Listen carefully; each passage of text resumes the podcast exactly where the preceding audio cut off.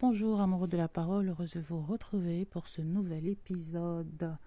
Alors aujourd'hui, j'enregistre sur mon téléphone, j'enregistre euh, assez rapidement euh, et je m'en excuse, euh, mais par rapport à certaines circonstances, je n'ai pas trop le choix. Donc en fait aujourd'hui, je voulais parler des rêves. Hein. J'ai déjà fait un podcast sur les rêves et je vous mettrai le lien en description. Et je voulais en fait te parler des rêves trompeurs.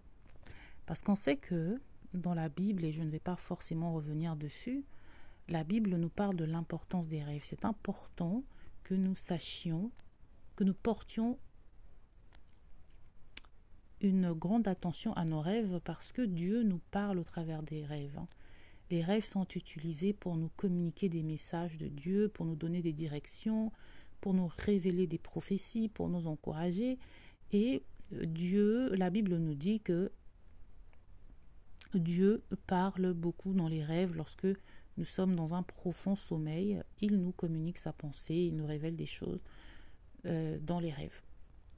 Et donc, euh, on a différents exemples dans la Bible de personnes qui ont des rêves, en passant par Joseph, l'époux de Marie, qui a enfanté l'enfant Jésus, dans le livre de la Genèse, nous avons différents exemples. Dans le livre de des juges, dans le livre de Daniel, en tout cas, nous avons pléthore d'exemples de rêves qui ont influencé ou qui ont permis à certains personnages d'entrer dans leur destinée.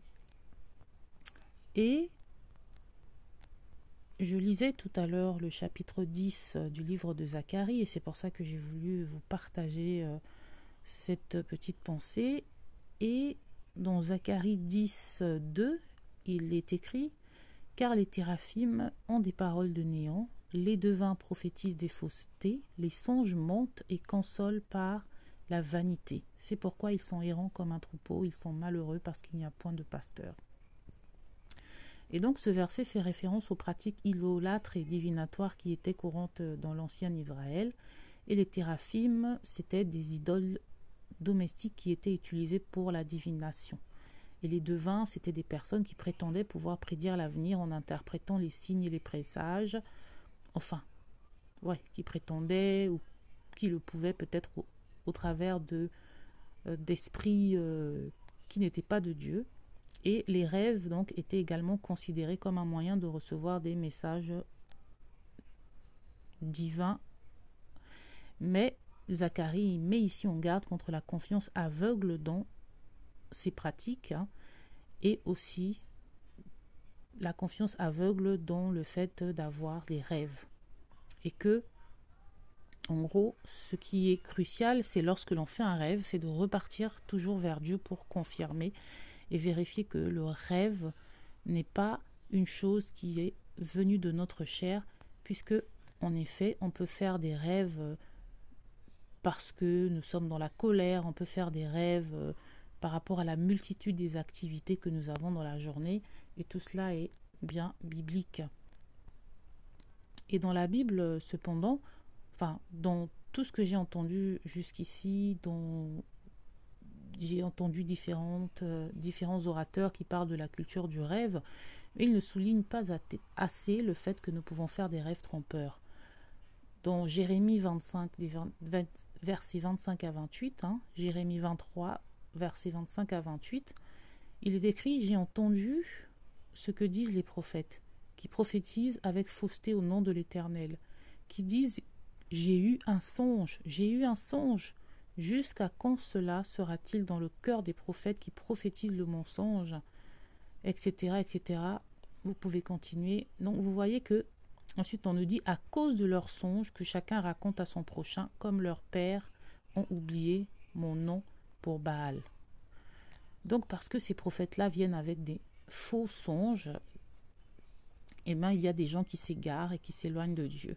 Ésaïe 29, 8 encore nous dit Il en sera comme quand un affamé rêve. Voici, il mange, mais il se réveille, et son âme est vide. Ou comme quand un assoiffé rêve, voici il boit mais il se réveille, et voici il est épuisé, et sa langue est sèche. Ainsi en sera-t-il de la multitude de toutes les nations qui combattront contre la montagne de Sion. Donc ce passage-là nous dit en fait qu'une personne peut rêver de manger parce qu'elle a faim et une personne peut rêver de boire parce qu'elle a soif. Donc vous voyez que en fait notre chair peut également avoir une influence sur nos rêves, ce qui signifie que tu peux avoir tellement envie de te marier que tu vas rêver que tu te maries et tu vas prendre cela comme une révélation de Dieu qui te promet un mariage imminent ou peut-être à venir. Donc il faut faire très attention avec les rêves et toujours repartir chercher le conseil de Dieu et du Saint-Esprit pour être sûr que réellement ce ne sont pas des rêves qui viennent simplement de notre chair. Ézéchiel 13, des versets 6 à 7, ils ont vu des choses vaines et des mensonges, ceux qui disent l'Éternel a parlé et l'Éternel ne les a point envoyés, et ils font espérer que leur parole s'accomplira. N'avez-vous pas eu des visions vaines et prononcé des oracles menteurs? Vous dites, c'est l'Éternel qui parle et je n'ai point parlé. Donc vous voyez que des personnes peuvent avoir fait des prophéties, dit des prophéties, alors que Dieu n'a pas parlé. Et c'est biblique, et c'est également courant aujourd'hui. Et ce, pas, ce ne sont pas toutes les personnes qui disent j'ai fait un rêve que ces rêves-là sont vrais. Je me rappelle que j'ai vu, euh, je suis tombée sur la vidéo d'une, je vais pas dire une sœur, d'une femme sur internet qui a, qui disait qu'elle avait fait un rêve où elle avait raté l'enlèvement parce que elle portait un pantalon et un haut manche courte. Et euh, c'était cela la raison pour laquelle, la seule raison pour laquelle elle avait raté l'enlèvement. Et elle parlait de son rêve avec une telle force elle était convaincue que c'était un rêve de Dieu. Voilà. Mais lorsque je lis ma Bible et par rapport à la relation que j'ai avec le Saint-Esprit, je n'ai jamais été reprise par le Saint-Esprit pour avoir porté un pantalon. Bien sûr que la décence, c'est ce que les Écritures nous inspirent, mais il n'y a aucun critère dans la Bible qui parle de cela. Euh, elle n'a pas décrit quel genre de pantalon elle parlait. Euh, manche courte. Euh, donc, ça veut dire que plusieurs chrétiennes qui portent des pantalons et des manches courtes de nos, de nos jours pourraient aller en enfer. Donc, il faut faire très attention avec des personnes qui disent faire des rêves qui viennent de Dieu. Il faut toujours tout confronter à la parole de Dieu. D'accord? Que personne ne vous ravisse le prix en vous affectant une humilité et le culte des anges s'appuyant sur des choses qu'il a vues, gonflé d'un vain orgueil par ses pensées charnelles. Colossiens 2, 18. Parfois on est tellement convaincu d'une doctrine, et si cette doctrine est fausse, on peut également finir par recevoir, entre guillemets, bah, des rêves ou des révélations qui vont dans le sens de ce que l'on croit. Encore dans Jérémie 29, des versets 8 à 9, car ainsi parle l'Éternel des armées, le Dieu d'Israël, que votre séjour soit long dans ce pays auprès de moi. Ne vous rendez pas auprès des Babyloniens, vous serez alors protégés, car ainsi parle l'Éternel des armées, Dieu d'Israël. Ne vous laissez pas tromper par vos prophètes qui sont au milieu de vous et par vos devins. N'écoutez pas vos songeurs dont vous provoquez les songes. Est-ce que vous entendez ça Vos songeurs dont vous provoquez les songes? Ça veut dire que peut-être que ces personnes-là, ces prophètes-là, ils veulent tellement faire plaisir aux personnes qui les suivent, aux personnes qui l'écoutent, qu'ils finissent par rêver des choses qui vont dans la direction des, des, peuples, dans la direction des gens, alors que ce ne sont pas des rêves qui viennent de Dieu. N'écoutez pas vos songeurs dont vous provoquez les songes.